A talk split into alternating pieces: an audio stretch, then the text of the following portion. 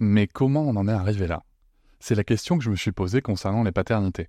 Pour y répondre, je vous propose de découvrir la BD Papa Sapiens, qui raconte l'histoire des pères à travers les âges avec humour et les chouettes dessins de Sévanie. Elle va paraître le 6 juin prochain. Vous pouvez la précommander dès maintenant et avoir un cadeau idéal pour la fête des pères. Alors rendez-vous dans votre librairie préférée ou dans les liens en description de l'épisode ou sur mes réseaux sociaux. Et salut, bienvenue pour cet épisode découverte Papatriarcat Plus. J'ai pris le parti maintenant de vous laisser découvrir un extrait euh, des bonus le jour de leur sortie. Ne soyez pas étonnés, c'est pour ça que je fais ce petit message avant. L'épisode va s'arrêter au bout de quelques minutes. Si vous souhaitez continuer bien sûr l'écoute de cet épisode et de l'ensemble des bonus, vous pouvez cliquer sur le lien en description pour vous abonner. Je vous souhaite un bon extrait. Avec quelqu'un qui a dit que je peux pas jouer aux poupées et après j'ai pleuré. Bienvenue sur Papatriarcat, le podcast qui réfléchit à la parentalité au XXIe siècle pour l'affranchir du modèle patriarcal. Bienvenue dans cet épisode bonus. Je tiens avant tout à vous remercier énormément car si vous pouvez l'écouter, c'est que vous soutenez mon travail tous les mois et c'est grâce à ce soutien, grâce à cette énergie et à vos écoutes que le projet Papatriarcat peut continuer, que ce soit en podcast ou sur d'autres supports. Et je vais maintenant vous laisser tranquillement découvrir ce contenu exclusif et je vous souhaite une très bonne écoute. Salut Eve. Salut Cédric. On se retrouve pour cet épisode bonus euh, de Papatriarcat Plus. Merci euh, de, participer à, ce projet. Alors, pendant l'épisode général, tu nous as raconté que, euh, en devenant maman, en ayant vécu ton postpartum, réalisé le documentaire, enfin voilà, te plongeant dans, ces sujets extrêmement faciles d'ailleurs, qui, qui, nécessitent aucune recherche et parfaitement accompagnés dans la société. ce que je viens de dire est bien sûr d'une ironie totale. Tu t'étais aussi intéressé au sujet féministe. Est-ce que tu peux nous raconter cette, euh, exploration? Alors pour moi, je ne me suis pas intéressée au sujet euh, du féminisme. Il s'est imposé à moi. Parce que justement, quand vraiment, si tu veux... Enfin, je pense, comme je racontais dans l'épisode général, que j'ai toujours été en recherche de réponses. Toujours. Et que j'ai eu une première vague euh, de réponses avec voilà, ces livres à 21 ans, de l'ordre plus du développement personnel, même si encore une fois, le terme n'est pas ouf. C'est pas vraiment... Voilà. Et que sur la maternité, en fait, c'est la première fois de ma vie, quand je suis devenue maman, que je me suis sentie opprimée. J'avais jamais eu ce sentiment avant. Parce que j'ai toujours évolué dans des milieux. Euh, voilà, ma mère était de, classe moyenne. Euh, après, quand je suis arrivée à Paris, mon oncle m'a hébergée. On vivait dans le 16e. J'étais dans l'école à, Passy.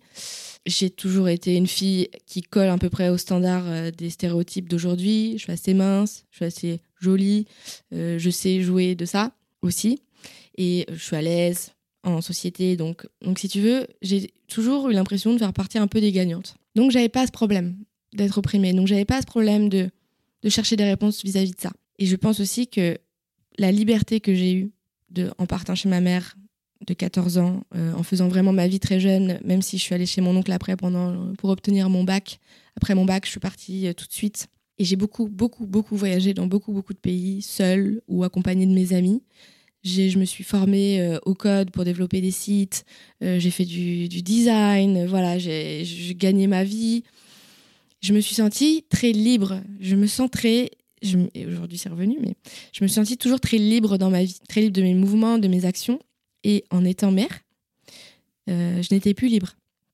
Je n'étais plus libre parce qu'en plus, j'étais dans cette période de Covid où on pouvait pas bouger. Je savais que je pouvais pas prendre un avion si je voulais partir et que j'avais cette charge euh, de Ferdinand qui, parce qu'il était malade, parce que j'étais pas préparée, parce que j'avais trop de trucs à réparer aussi, était trop lourde pour moi. C'était trop difficile. Et vraiment, moi, quand je pense à mon postpartum, je me dis vraiment non-assistance à personne en danger. C'est vraiment ça qui me vient à l'esprit. Plus tout ce bouleversement d'être mère, je me suis sentie opprimée. Il est venu en plus euh, se rajouter cette charge que le papa de Ferdi, quand je suis devenue mère, m'a dit maintenant, t'es mère.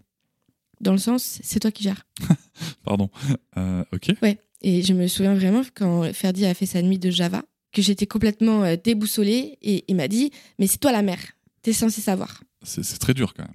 Je, me permets d'intervenir. Je pense que je, je jette pas trop non plus la pierre euh, à- au papa de, de- de Ferdinand qui, je, je pense que quand même de manière assez sous-jacente, euh, exprimait le fait que lui savait pas quoi faire Oui, et, que, et que c'était pas évident pour lui, que du coup bah, il te remettait ça sur le dos parce qu'il savait pas quoi en faire. Mm.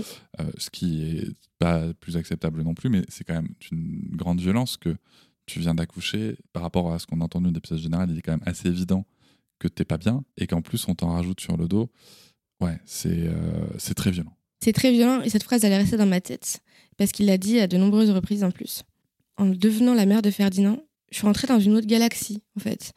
Et voilà, c'est la fin de cet extrait. J'espère qu'il vous a plu. Si vous souhaitez en découvrir plus et découvrir aussi tous les épisodes bonus, mais aussi avoir accès aux épisodes un jour plus tôt et ne plus avoir ni pub ni sponsor, je vous invite à vous abonner à Papatriarca Plus au lien en description du podcast.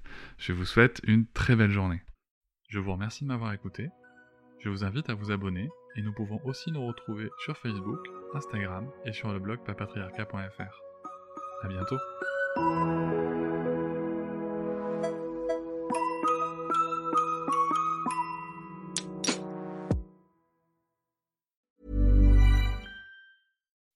When you make decisions for your company, you look for the no brainers. If you have a lot of mailing to do, stamps.com is the ultimate no brainer. Use the stamps.com mobile app to mail everything you need to keep your business running with up to 89% off USPS and UPS. Make the same no brainer decision as over 1 million other businesses with stamps.com. Use code PROGRAM for a special offer. That's stamps.com code PROGRAM.